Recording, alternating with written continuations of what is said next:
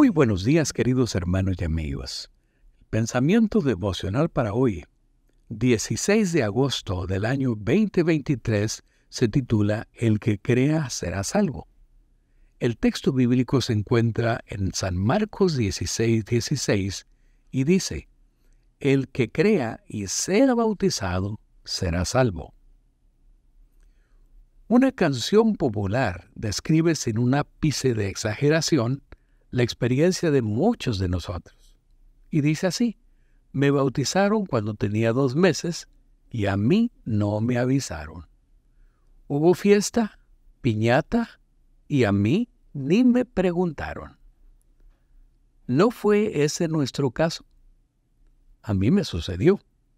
Y aunque no recuerdo nada de la ceremonia, los testigos dicen que cuando me bautizaron, el sacerdote roció agua sobre mi cabeza. Con el paso del tiempo comprendí que ese bautismo no es el tipo de bautismo del cual habla la palabra de Dios. El catecismo de la Iglesia Católica explica muy bien el significado de la palabra bautizar. Bautizar, del griego baptisein, significa sumergir, introducir dentro del agua. La inmersión en el agua simboliza el acto de sepultar al catecúmeno en la muerte de Cristo, de donde sale por la resurrección con, él como nueva criatura. Por lo tanto, bautizar no es rociar agua sobre la cabeza, sino sumergirse en ella. La acreditada Nueva Biblia Española advierte hacia el texto de Romanos 6, 3 al 5 han olvidado que a todos nosotros, al bautizarnos vinculándonos al Mesías Jesús, nos bautizaron vinculándonos a su muerte.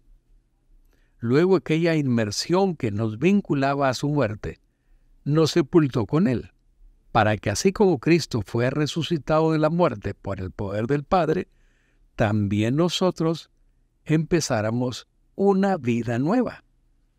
Pues si por esa acción simbólica hemos sido incorporados a su muerte, también lo seremos por su resurrección. El bautismo bíblico es por inmersión, no por aspersión. Si no fuera por inmersión, no tendría sentido los siguientes pasajes bíblicos. San Juan estaba bautizando en Enón, cerca de Salín, porque allí había muchas aguas. Juan 3:23. Otro texto. Y Jesús, después que fue bautizado, subió enseguida del agua. San Mateo 3:16. Uno más. Mandó parar el carro y descendieron ambos al agua. Felipe y el eunuco y lo bautizó. Cuando subieron del agua, el Espíritu del Señor arrebató a Felipe y el eunuco no lo vio más. Libro de los Hechos, capítulo 8, versos 38 y 39.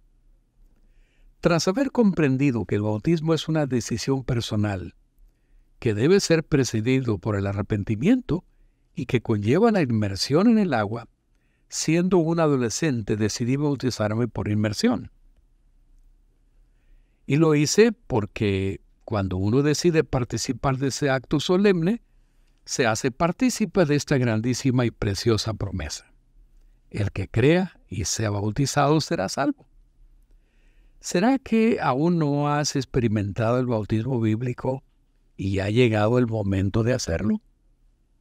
Te invito para que si este es tu caso, te decidas de una vez y tengas una nueva vida en Cristo Jesús. Que Dios te bendiga y te guarde.